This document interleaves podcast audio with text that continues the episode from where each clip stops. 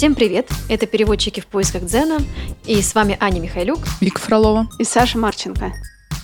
Сегодня мы хотели бы поговорить о таком объемном и широком понятии, как переводческая этика. Мы фрилансеры, и у нас нет какого-то свода правил или принципов, которых мы обязаны придерживаться.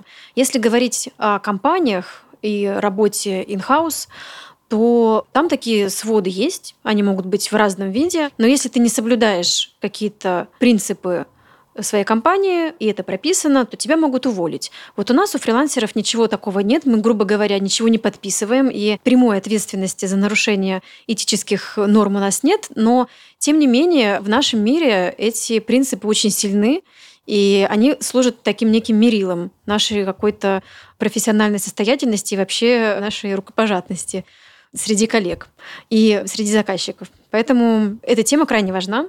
И сегодня мы начнем говорить об этике в кабине. Начнем с этого, потому что действительно очень много всего в это понятие укладывается, и мы будем эту тему обсуждать по порядку. Конкретно сегодня может казаться, что вопрос этики в кабине немножко уходит на второй план, потому что все чаще мы работаем каждый у себя из дома, и нет э, этого соседства постоянного, но все же давайте вспомним эти прекрасные времена, когда мы работали в основном в кабине, физически находясь в одном очень маленьком замкнутом пространстве. Давайте тогда весь онлайн оставим на потом, и сейчас поговорим именно об этических принципах при работе в кабине. Что вообще вам сразу приходит в голову? О чем бы вы хотели поговорить и рассказать? Мне сразу приходит в голову установление правил передачи микрофона. С одной стороны, когда ты работаешь с коллегами, которых ты знаешь давно, с этим не возникает вообще никаких проблем, mm-hmm. потому что у вас уже есть какие-то договоренности, которые соблюдаются. Но особенно в начале карьеры у меня частенько бывало такое, что я прихожу на какое-то мероприятие и встречаюсь с коллегой первый раз, потому что я тогда мало кого знала, и нужно было каждый раз устанавливать эти правила, и потом эти правила не всегда соблюдались не мной, потому что я была молодым переводчиком, который mm-hmm. все старался соблюдать, но коллегой. Я говорю о тех случаях, когда коллега, например, забирает микрофон раньше почему-то или отдает тебе свой микрофон раньше, чем вы договорились. С одной стороны, бывают, конечно же, ситуации, когда это абсолютно понятно. Ну, например, я не знаю, он закашлялся или что-то такое произошло mm-hmm. внештатное. Но когда, скажем так, ничего не предвещает, а договоренности не соблюдаются, это очень сбивает. Mm-hmm. Ну, вообще, э, если речь идет о двух, трех, четырех минутах, то иногда это может быть проблема в том, что у кого-то из вас часы отстают или спешат. Мне кажется, у меня была пару раз такая ситуация, когда у меня там условно было уже 10.25, а у коллеги все еще 10.23. Ой, я еще вспомнила, у вас бывало такое, когда коллега просто что-то неправильно посчитал и забыл, как будто бы ты работаешь уже, например, полчаса вместо mm-hmm. оговоренных 20 минут. Явно просто он не записал, решил запомнить. Mm-hmm. И забыл. Я иногда боюсь, что у меня такое может случиться, если я не запишу или если я забуду записать, и в голове начинаю мысленно отсчитывать время до начала мероприятия, чтобы просто удостовериться, что я вовремя заберу микрофон. У меня такого не бывало, но, ну, может быть, в пределах пяти минут. Но я в последнее время тоже стала всегда записывать время, в которое мне нужно вступить, потому что очень легко его проморгать на самом деле. Я просто на всякий случай тоже записываю всегда. Конечно, очень удобно, когда мы работаем, опять же, в кабине и с бошевскими пультами или с другими пультами, где есть таймер. Бош, бош. Да, вспомним те времена, где можно просто, если ты вдруг что-то боишься перепутать или забыть, посмотреть на то, сколько работал напарник. Ну, единственное, если он не выключал микрофон, да, потому что тогда mm-hmm. будет э, другое время. У меня был как раз такой случай, когда меня не сменяли целых полтора часа, но тут э, была проблема, наверное, в договоренностях, потому что это был, во-первых, не совсем часа? синхрон, да, это был шушатаж без аппаратуры. И организатор изначально не совсем продумал вообще ход работы. Организаторы думали, что будет нашептывание с одного языка на другой, с русского на английский, и последовательный перевод с английского на русский, потому что англоязычных участников было ну, буквально двое или трое, а все остальные были русскоязычные. И было логично, что последовательно, без аппаратуры будет легче до всех донести то, что говорили на английском. А чтобы не терять время, с русского на английский вот они предложили делать нашептывание. И все это выяснилось уже когда я пришла на площадку, то есть изначально говорили о том, что будет последовательный перевод, поэтому я собиралась работать одна. Mm-hmm. Но при этом они сказали, что ну, у нас вот есть еще один человек, который может переводить, и что вы можете договориться между собой, как вы будете делить нагрузку и так далее. И тогда я подошла к этому человеку и сказала, что ну вот давайте я начну, но вы меня смените там где-то примерно через полчаса или минут через 40, если будет много последов. В общем, договоренности действительно были такие немного гибкие, ну, потому что и сама ситуация, и два вида перевода тоже все это было несколько гибко. Но вот уже проходят действительно эти там полчаса, и я смотрю на этого человека, который сидит и слушает спокойно, ничего не делает, лишнего не уходит, но и не сменяет меня. И я так уже делаю какие-то знаки, Конечно, очень неудобно, страшные да, глаза. Потому что тебе никак не подойти, ничего не сказать. Да, да, да, я не могу даже сдвинуться с места, потому что процесс идет, еще не было кофе-паузы, ничего. Мне нужно переводить. Конечно, в крайнем случае, если бы я совсем умирала, наверное, я бы могла остановить в целом да, мероприятие и сказать, что, извините, нам нужно смениться. Ну, не знаю. Не знаю, как бы это происходило. Но в итоге я доработала вот до кофе-паузы, которая бывает там примерно через полтора часа, да, или два часа после начала. И на кофе-паузе уже мы пообщались еще раз с коллегой. И я спросила, как так получилось, почему, мы же вроде бы договорились. И, в общем, оказалось, что человек просто не совсем понял, как это должно то быть. Не, не воспринял э, это как что-то обязательное. Что то ли так, то ли не понял по времени. Рекомендательный характер носили. Может быть. Э, ваши договоренности. Ну, не совсем понятно. Вот. Но дальше уже пошло все лучше. То есть э, после перерыва начал вот этот коллега. Угу работать. И дальше, в принципе, мы уже сменялись более-менее нормально. Но это как раз к тому, что нужно на берегу действительно все обговаривать, чтобы не было таких э, неудобных моментов. Да. Есть ли какой-то вообще трэш-лист каких-то смертных грехов в кабине, который просто обязательно каждый переводчик должен избегать? Как вы думаете? Мне кажется, у каждого такой трэш-лист может быть своим. Например, я знаю, что для моего мужа самое страшное это если напарник пользуется мышкой или нажимает на клавиши ноутбука, когда в этом нет крайней необходимости. Потому что, да, в кабинах действительно в основном стоят все направленные микрофоны, которые, да, залавливают немножко звук компьютера, и он считает, что это вообще недопустимо, и что только в крайнем случае и только без мыши, с помощью тачпада, относительно бесшумно, мягко нажимая клавиши, можно посмотреть какое-то слово в словаре. Но уж ни в коем случае не делать письменный перевод в перерывы, пока ты не работаешь. Кстати, что вы думаете о том, когда кто-то делает письменный перевод или оформляет счета? Или про это лучше не говорить, потому что мы так делаем? Я хочу, э, во-первых, сказать, что э, у Саши муж тоже переводчик синхронный с французским и английским языком. Сюрприз-сюрприз. Но в нашем сообществе есть и другие переводчики, кстати говоря, но так уж сложилось. Я хотела спросить, ему не нравится именно самому слышать вот это щелканье? Или он считает, что все это вместе с его переводом идет в уши к слушателю? В чем он здесь считает, проблема? что плохо, что это идет к слушателю, mm-hmm. и что это неэтично с нашей стороны по отношению к слушателю. Я сейчас, наверное, больше об этом задумалась, потому что в кабине вообще много всего происходит, и нам, наверное, нужно напомнить действительно и почаще брать эти приемники и, и слушать, как это вообще все происходит. Да, кстати, брать приемник с собой в кабину это вообще рабочий вариант, чтобы просто понимать действительно, что происходит, как настроены конкретно эти микрофоны, и понимать, стоит ли, например, ставить себе на колени сумку, открывать не молнию и что-то там искать, или лучше вообще сидеть максимально тихо. Я с тобой согласна. Я просто помню, что те разы, когда я брала приемник и слушала перевод с точки зрения клиента, то ничего ужасного мне в уши не прилетало. Ну, там, допустим, могло быть какое-то шуршание, например, бумаги, бумаги да, угу. но иногда это бывает неизбежно, потому что тебе, допустим, принесли речь, и ты должен в нее смотреть, тут без вариантов. Угу. Поэтому это шуршание как-то ну, не воспринималось как что-то неприятное. Но тут, конечно, нужно быть начеку. Есть просто, мне кажется, какие-то действительно не особо допустимые вещи, как, например, та же бумага, которая елозит непосредственно по микрофону, конечно, этого нужно избегать по максимуму. Не надо стучать по микрофону, не нужно гладить э, шею гуся. гуся. Не гладьте шею Не гладьте шею гуся. И, как говорит Леша Сивохин, не орите в гуся. Не орите, да, и не стучите по пульту, потому что все это действительно очень слышно. Такие случаи тоже бывают, к сожалению. И вот это, правда, очень раздражает. Я однажды слушала именно как участник вот такой mm-hmm. перевод, и, видимо, коллеги, может быть, очень волновались, и вот был постоянно стук, то ручки, то о пульт, mm. именно вот такой нервный немного. Конечно, да, этого нужно избегать, ну и точно так же можно заботиться и нужно заботиться о презентации, о том, чтобы не было слишком много паразитов, экония, слишком, опять же, громкого голоса, потому mm-hmm. что это просто очень тяжело для тех, кто слушает нас целый день. Вот мы не всегда думаем об этом.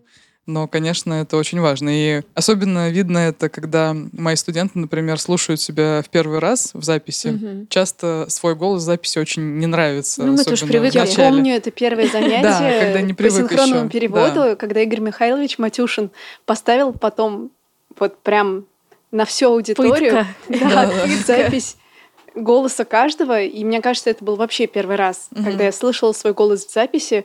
Это было да, да, не очень приятно. Да, но я всегда им говорю, что нужно, во-первых, привыкнуть, во-вторых, сделать все возможное, чтобы он стал как-то более приятным с вашей точки зрения, потому что, ну, раз все окружающие вас слушают, они же как-то вас терпят, значит, и вы сможете себя слушать, потому что все обычно отказываются, ой, нет, я не могу слушать этот ужас, какой кошмар. Мне кажется, переводчики это очень быстро перерастают. И людей с реально неприятными голосами очень немного, мне кажется. Я что-то даже и не припомню особо. Это личное, субъективное, да, восприятие, наверное. Я тут хотела добавить, что действительно все вот эти посторонние звуки в кабине, которые попадают в итоге в уши слушателю, они могут сильно ухудшить восприятие твоего перевода, даже если все вообще хорошо. Ну, имеется в виду, если ты хорошо справляешься, у тебя хорошая в целом подача, но вот эти раздражающие звуки, они угу. отвлекают внимание, и в итоге у слушателя складывается плохое впечатление, и он уже не разбирается, от чего да, это плохое это впечатление. Правда. Поэтому, да, это очень важно. Я помню, мне пришлось стать свидетелем именно такой ситуации, когда двое коллег переводили. Но это была не кабина, а у них просто были гарнитуры, э, система что-то типа радиогида. Ну, не суть. Просто у одного, видимо, микрофон как-то более был удачно направлен, а у другого нет. И у этого второго переводчика постоянно шли помехи в эфир. Все сидели, оборачивались, как-то ерзали, нервничали. Хотя качество перевода его было очень хорошее, я могла это оценить.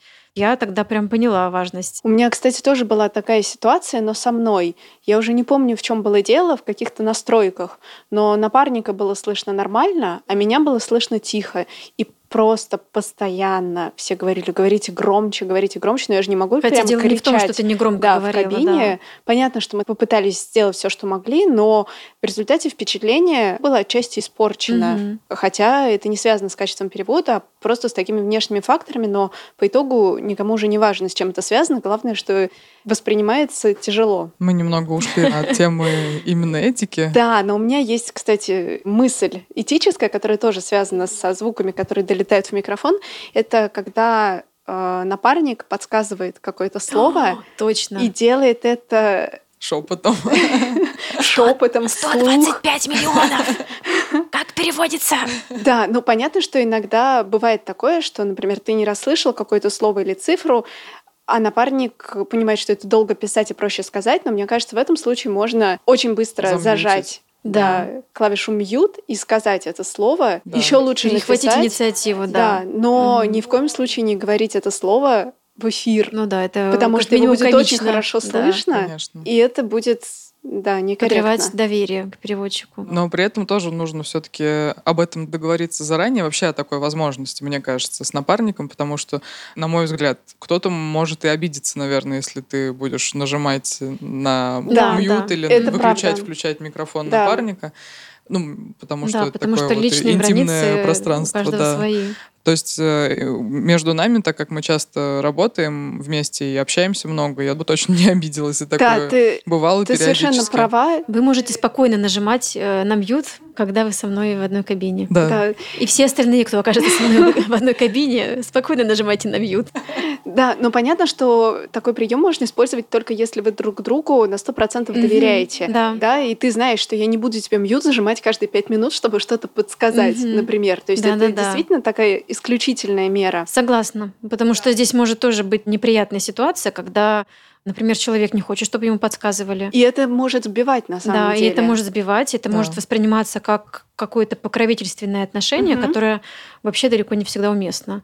Так что действительно лучше, опять же, эти вещи либо обсудить заранее, либо быть просто уверенным в том, что человек тебя правильно поймет. Здесь вообще начинать нужно с того, можно ли и нужно ли подсказывать и помогать напарнику обычно вот с новыми напарниками я стараюсь все равно обговорить, что а вот если будет там много цифр, или если случится какой-то сложный термин или что-то, я могу вам написать, вам нужно, или как мне оставаться в кабине для ну этого вот, кстати, или нет? Про оставаться в кабине я не спрашиваю, потому что я слышала, что есть переводчики, которые дают им только возможность выставить тебя из кабины на все время своей смены. Вот это, да, это тоже разный подход. Это не всегда, конечно, это и не всегда уж до конца объяснимо, потому что все-таки два переводчика лучше, чем один. Угу. Я к тому, что некоторые, в принципе, не очень хотят, чтобы им что-то подсказывали. Окей, мне не сложно. Если вам не нужно совсем, то я... Ну, обычно я все равно пишу цифры, например, да. но просто не сую их да. в лицо да. напарнику, угу. а аккуратно, чтобы ему было видно, держу, ну так, ближе к своей половине стола, то есть, ну так, ненавязчиво, так сказать. Да, я тоже так делаю, просто потому что коллега все равно понимает, что если что, есть еще такая Можно опора, взглянуть. но тоже не надо этим злоупотреблять, потому что если, например, ты беспрестанно что-то пишешь, да. то это тоже рассеивает внимание. Человек не успевает все равно посмотреть, а качество его перевода ухудшится за счет того, что часть когнитивных усилий будет направлена на этот отвлекающий фактор. Ну, то есть есть такая возможность, да, что да, да. качество ухудшится. Я могу сказать, что я точно не из тех людей, которые любят подсказки во время синхрона. Я к тому, что когда я, допустим, поворачиваюсь к коллеге и даю понять угу. своим всем видом, что мне необходима подсказка, я не знаю, какого-то слова, или с цифрой что-то, а, тогда да, ну тут все понятно и прозрачно. Но когда, допустим, э, была ситуация, когда коллега мне делает страшные глаза, и я понимаю, что что-то происходит, но я не понимаю, что конкретно, а это тебя просто выбивает из колеи, угу. и ты вот начинаешь как-то спотыкаться, в общем, приходится там как-то отключать микрофон, выяснять, что происходит. То есть это вообще не на пользу. И я к тому, что если, например, вы видите, что что-то пошло не так, но он при этом в потоке, то, на мой взгляд, вмешиваться не стоит. Положительного это точно ничего не принесет. То есть уже что сказано, что сказано. Mm-hmm. Если это совсем критично, то есть разные способы, как можно какую-то оплошность исправить. Но вот вмешиваться в поток, на мой взгляд, точно не стоит, потому что это только собьет. А вы как думаете? Да, если это не что-то совсем критичное, вроде перевода фразы «казнить нельзя помиловать» ну, да, или не, там, неправильным про способом. Боеголовки. Да, но тогда, опять же, можно либо замьютить, э, ну, то есть нужно всегда думать о том, насколько максимально быстро и максимально понятно можно это донести, а не просто, что «нет, все неправильно», там, или «нет, не то», или «страшные глаза». Это непонятно, это действительно только выбивает из колеи, а пользы никакой не приносит. Угу. Мне кажется, если речь о каком-то термине, который был переведен неправильно и который явно непроходной будет повторяться, можно просто написать на бумажке этот термин. И потом показать. Или, кстати, как сейчас некоторые коллеги делают, они открывают документ Word, mm-hmm. используют там 75-й какой-то шрифт и печатают. В принципе, это удобно, особенно для тех, у кого плохой почерк. Да, mm-hmm. кстати, хорошая идея. Да. Возвращаясь, Саш, к твоему вопросу, э, переводим ли мы письменно и выставляем ли мы счета во время смены коллеги? Я так делаю, конечно, потому что, в принципе, я, как правило, остаюсь в кабине. И это вообще отдельная тема, и мы о ней сейчас поговорим. Ну и, соответственно, сидеть просто в кабине и ничего не делать, это довольно-таки мучительно. То есть ты, конечно, следишь за речью оратора, но тебе надо еще как-то переключиться и ну, как-то сменить деятельность, чтобы со свежим умом уже приступить к своей смене. Поэтому я частенько делаю какие-то свои дела за компьютером. Но да, я на самом деле как правило, стараюсь не пользоваться мышкой и все делать через тачпэд максимально и тихонечко печатать. Но вообще надо поспрашивать коллег, которые со мной работали, не докучало ли Да, я тоже про это задумывалась. Просто раньше для меня такого вопроса не стояло. Мне казалось, что если ты тихо делаешь что-то на mm-hmm. компьютере, то это всем будет окей. Но оказывается нет. Mm-hmm. И, в общем-то, на то есть основания абсолютно объективные, что да, ты производишь какие-то лишние шумы, которые могут идти в микрофон и в уши слушателям. Это уже некорректно. Тогда, наверное, вот как решение можно э, делать свои дела в телефоне. Да, планировать телефонные дела. Да, потому что их тоже немало на самом деле. Ну, то, что можно сделать через телефон. Конечно. Те же письма писать. Но при этом все равно это зависит от заказа, потому что иногда бывает, и почему-то в последнее время особенно у меня часто такие заказы, может быть, это связано с онлайном тоже, где либо не слышно, либо тема какая действительно очень сложная, что невозможно выключиться даже, когда ты не переводишь непосредственно. Ну да. И ты постоянно вот действительно максимально включен. Угу. И бывают даже случаи, когда уже договоренности о времени не очень срабатывают, просто потому что ну вот если совсем плохо слышно, то тот, кто лучше понимает, тот и mm. берет и начинает да, переводить. слушай, я с тобой совершенно согласна. У меня вот этот весь вопрос каких-то параллельных дел абсолютно перестал быть актуальным с момента онлайна. Ну да, на Просто онлайне, потому конечно, что все иначе. это гораздо более стрессовый да. вид перевода. Это связано не только со звуком, не только с темой, естественно, еще и с особенностями пересменки да. в онлайне, Ты с особенностями интернет-соединения. Да. То есть, когда я работаю в паре синхронно в онлайне, я всегда абсолютно слушаю коллегу через второе да, устройство да. и вообще не выключаю угу. это ни в один момент, потому что я понимаю, что даже если кабельное соединение, интернет, все равно что-то может пойти угу. не так, и такое бывало, что иногда ты отработал свою смену, коллега отработал пять минут, и хоп, угу. его Исчез. или ее не слышно. Угу. И Можно это подхватить. отдельная тема, да, как еще сделать так, чтобы вы потом оба не заговорили да. в один канал.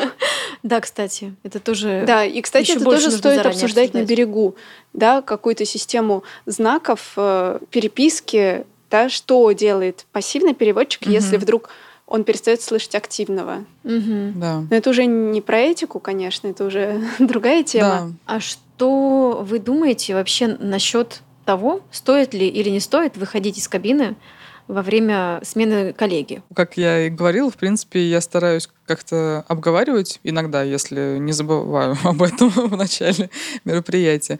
Но если даже мы это не обговорили, то стараюсь руководствоваться какими-то разумными принципами. Я изначально считаю, что я могу остаться в течение всего мероприятия в кабине. Да, по умолчанию.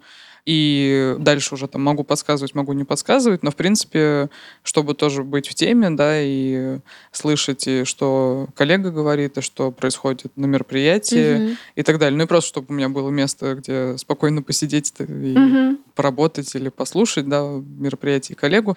Но при этом, конечно, если меня мучает жажда, то я могу выйти на 10 минут угу. в кафе, в бар или по другим потребностям. Магазин. У меня как-то не было такого, чтобы меня выгоняли прям пока в опыте. Я тоже считаю, что я могу остаться, я могу выйти.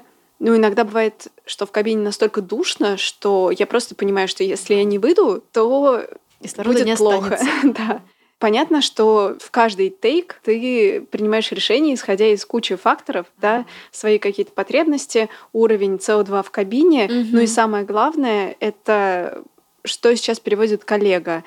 Это какой-то нормальный темп и явно понятно, что у него все под контролем, и вообще мероприятие несложное, приятное. Да, и там не или... будет, например, финансовых отчетов. Да, или это финансовый доклад на огромной скорости с кучей цифр, и коллеге нужна помощь хотя бы записывать те же цифры. Для меня еще было сюрпризом, когда я узнала от выпускников Высшей школы перевода, что их учили, нужно по максимуму оставаться в кабине mm-hmm. для того, чтобы в любой момент быть готовым помогать. Я, в принципе, это согласна с этим утверждением, но просто когда меня учили, у нас не было такого упора на этот фактор. И речь шла о том, что каждый делает, грубо говоря, как ему удобно. Есть mm-hmm. коллеги, которым удобно выйти на все полчаса и вернуться, и сразу как-то встроиться в процесс. А есть те, кто остается в кабине, и вообще на этом аспекте не внимание не заострялось, угу. да. Насчет э, выйти на полчаса и потом сразу встроиться, у меня тоже был и, и смешной, и не очень смешной случай, когда мы работали, и мой коллега вышел, и уже был конец моей смены, я перевожу. Но для меня тоже ничего страшного, если коллега там на одну, две, три, пять минут задержался. То есть это совершенно не катастрофа, значит, так нужно было по каким-то причинам. Я спокойно работаю, перевожу. И вдруг коллега прямо вот на лету открывает дверь, садится, сразу включает микрофон и начинает переводить. У меня просто вот э, на полусловие так... Так себе. И, и я просто не, не поняла. Бесшовно да. Я не знаю, насколько это было бесшовно, насколько вообще можно это сделать бесшовно, если ты даже не слышал, что происходило, угу. да, какая была фраза, на чем я закончила, на чем оратор. В общем, я не знаю, что тогда случилось и почему. Наверное, коллега просто очень не хотел опоздать на свою смену. Ну да, такое может быть, он просто да, очень переживал. то есть, может быть, это тоже было из лучших побуждений, но это меня немного ошарашило. Лучше все таки чтобы было максимально бесшовно, скажем так. Для этого полезно послушать э, несколько минут или минуту, или хотя бы фразу послушать которая предваряет э, твое вступление в смену. И тогда на выходе это будет звучать более гладко. Я еще думаю, что важный момент это вообще длина смены. То есть, э, когда и как передавать микрофон, через какое время. Мы об этом немножко говорили в начале, mm-hmm. но мы не затронули такой момент, когда, допустим, мы договорились, что мы переводим по 20 минут. Mm-hmm. Но бывает такое, что на мою 20-минутку, допустим, все решили сделать паузу. Или вот они там долго загружают презентацию, да, а моя 20-минутка идет. Вот здесь тоже очень важно заранее обсудить, э, как вы в таких ситуациях будете действовать, чтобы потом не пересчитывать, например, не добавлять, не убавлять какие-то минуты недопереведенные. Мне, например, нравится система, когда мы просто договариваемся, что у нас по 20 минут или там по полчаса, и мы вот так и переводим. А что на мои полчаса попадет супер-мега финансовый отчет или ничего, ну, я уже не могу на это влиять принципе, по ходу мероприятия это, как правило, более-менее выравнивается. Угу. Редко бывает, что прямо у кого-то перевешивает объем работы. И я поняла, что вот именно этот момент нужно прямо очень четко проговаривать на берегу, иначе неизбежно возникнет непонимание. У кого-то возникнет чувство неловкости, если, например, на твою смену попало что-то сложное, а вот у коллеги там было что-то легкое. И вот ему захочется там дополнительные пять минут попереводить. Не знаю, я не придерживаюсь такой системы, стараюсь не придерживаться, конечно, всякое бывает. И заранее, опять же, стараюсь эти рамки установить, чтобы просто было все понятно, чтобы не было дополнительных отвлекающих факторов э, на фоне угу. и так э, сложной мозговой деятельности. Я очень с тобой согласна, и я прям не совсем понимаю, ну почему, почему, если мы договорились на 20 минут. Я понимаю, да, там одна, две, три, угу. пять минут разницы, это, ну, наверное, не так страшно. Но когда мы договорились на 20 минут, а коллега меня сменяет через 12, а у меня только песня полилась, и вот все так хорошо, я, ну, прям наслаждаюсь переводом, и тут он у меня забирает микрофон, а когда я пытаюсь у него через 12 минут забрать, он говорит, нет-нет, я не устал, все хорошо, сейчас у меня еще 8 минут. Вот это, на мой взгляд, Я не понимаю Да, такого. а еще, а еще бывает, когда ты пытаешься забрать не через 12 минут, а через время, когда вы договорились, ну, например, 20 да, или 30 да. минут. И человек просто делает тебе знаки, что да нет, я еще не устал, я еще могу я нормально, переводить. Да. Да. Я пока в обморок не падаю, можно продолжать. Считаем, что не надо ждать, пока устанешь, потому что когда уже человек устал, дело плохо, может всякое случиться. Лучше не доводить до этого и передавать микрофон вовремя. Оф топ есть такой мультик «Не, не надо выйти». Это как? Это что? Это про то, что не нужно терпеть, не нужно ждать. Да-да-да, да. А то как бы чего не вышло. Я вот хотела еще вспомнить, опять же, про кабины и поговорить о таких э, тоже, может быть, не всегда очевидных вещах, как, например, парфюм или какие-то другие ароматы. Сигареты. Сигареты, вот, например. Или даже, к сожалению, в отдельных случаях запах алкоголя. Нет. Я с таким, кстати, У нас не такого не сталкивалась. бывает среди Сталкивалась. переводчиков. Фига. У нас не бывает, но я сталкивалась. Буквально один раз, наверное, но это запомнилось. Ну, потому что это правда, ну, просто не очень, ну, как бы понятно, что это некомфортно. Мне кажется, что некоторые люди, они э, даже не отдают себе отчет в том, что, например, у них сильные духи. Или вот этот запах сигарет, например, что он вообще может быть сильно неприятен Мгм. кому-то. И я даже не знаю, честно говоря, как в этой ситуации быть, как реагировать на такого коллегу, да, если у вас сильная реакция на это. Как реагировать, да, это действительно сложный вопрос. Когда уже ты в моменте. Да, ну, я не знаю. Ну, может быть, как-то действительно после мероприятия уже сказать, особенно если у вас мероприятие на несколько дней, если Мгм. это разговор именно о запахе сигарет, э, ну, можно попробовать его или ее как-то просить о том, чтобы курить на улице, да, и, ну, чтобы одежда была не прокуренная, ну, чтобы он просто обратил на это внимание. Потому что, ну да, конечно, в моменте уже с запахом курева ничего не сделаешь, Мгм. вот, но Ну, это потом- неприятно, конечно. И я просто слышала, у меня, да, вот один случай такой был, но я слышала еще от коллег, что такое действительно бывало, к большому сожалению, иногда в командировках, и что было просто невозможно работать из-за этого. Я Мгм. совершенно отлично понимаю, потому что если такой запах мешает, то от него и голова может кружиться, ну и вообще рабочий Ну да. настрой. Опять же, ты отвлекаешься на.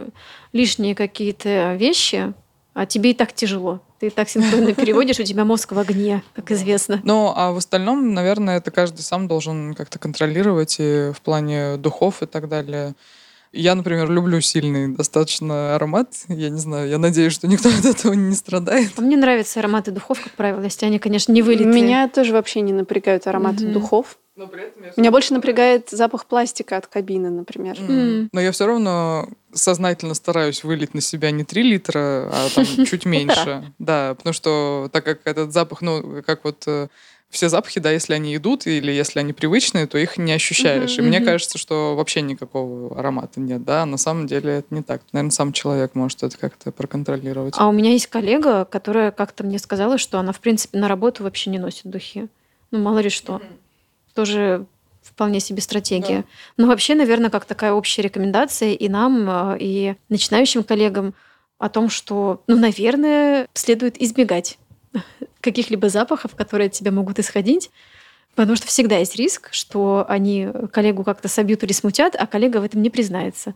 Поэтому с этим прямо вот максимально нужно осторожными быть. Давайте, может быть, несколько слов об этике в онлайн-переводах. Тут, конечно, все иначе, и многие кабинные аспекты, они просто исчезают, но тем не менее. Да, здесь, э, мне кажется, как нигде важно договариваться обо всем на Мгм. берегу. Например, договариваться, меняетесь ли вы по спикерам, меняетесь ли вы четко по времени, что делать, если вы вдруг не слышите напарника, Мгм. хотя должны его слышать в этот момент. Тоже должен быть четкий порядок действий, потому что когда такое происходит первый раз, возникает интуитивное желание включить микрофон и продолжить перевод. А напарник же не знает и Да-да-да. никак не может увидеть, что ты продолжил перевод, потому что тебе показалось, что ты его не слышишь. Мгм. Да. И у меня бывали такие ситуации, когда несколько секунд два переводчика Мгм. говорят в один канал. Да. Потом это, конечно, очень быстро обнаруживается, быстро пресекается либо организатором мероприятия, либо еще каким-то путем. Но это тоже получается не очень. Да, все правильно вы сказали, что нужно, во-первых, очень четко все это проговаривать, а во-вторых, конечно, не паниковать сразу и стараться как-то все еще раз проверить, потому что микрофон все-таки, ну, в некоторых платформах, в Zoom, например, можно посмотреть, да, пусть даже придется листать список Мгм. участников, но можно увидеть, включен вообще, в принципе, у напарника микрофон или нет. Потому что у меня вот был тоже такой случай в Zoom, когда мы по WhatsApp слушали друг друга, а в Zoom шел перевод. И я по WhatsApp в один момент, то есть я отдала слово, я увидела, что напарник э, включил микрофон, но при этом я не слышу ничего по WhatsApp. Но оказалось, что напарник просто не включил микрофон в телефоне в Да, WhatsApp, потому мгм. что ну, мы выключали микрофон, пока не работали, чтобы не шли лишние шумы, опять Мгм, же, в ухо напарнику. И я просто написала быстро в чат, включи, пожалуйста, микрофон. И оказалось, ну, действительно, что это был микрофон в WhatsApp, а в. Zoom все было хорошо. Да, здесь еще, конечно, внимание рассеивается, и, может быть, не сразу было просто привыкнуть, что Мгм. тебе нужно одновременно столько факторов контролировать. Но со временем привыкаешь ко всему. Ну да, мне кажется, в онлайне более чем где-либо необходимо доверие между коллегами и какая-то уверенность друг в друге в том плане, что да. вы действительно друг друга подстрахуете, поддержите в нужный момент и будете друг друга правильно понимать. Все вот эти аспекты, они здесь еще более остро встают. Угу. Как ни странно, работа в команде оказывается еще более важна, да. чем в физической кабине. Итак, в этом выпуске мы поговорили об этических принципах при работе в кабине. Мы планируем продолжать говорить об этике. Здесь еще есть очень много чего сказать. Например, мы хотели бы поговорить об этике общения между коллегами, об этике в отношении некого регулирования ставок, об этике общения с заказчиком и обо многих-многих аспектах. Поэтому, если у вас есть что сказать, то, пожалуйста, связывайтесь с нами любыми удобными для вас путями в соцсетях, по электронной почте, по WhatsApp и так далее. Мы будем очень ждать ваших отзывов. А еще мы рады сообщить, что подкастов об устном переводе становится больше, и в частности, если вы понимаете украинский язык, то вы можете послушать подкаст наших украинских коллег «Украинская кабина». Мы передаем им большой привет. С вами были переводчики в поисках Дзена. Мы благодарим нашего звукорежиссера Дмитрия Михайлюка и Клаву Федорову, которая нарисовала наш логотип. Слушайте нас на Apple подкастах, Google подкастах, Яндекс Музыке, Кастбоксе и на других платформах. Всем пока. Пока. Пока. Класс. Так, сейчас главное не удалить все.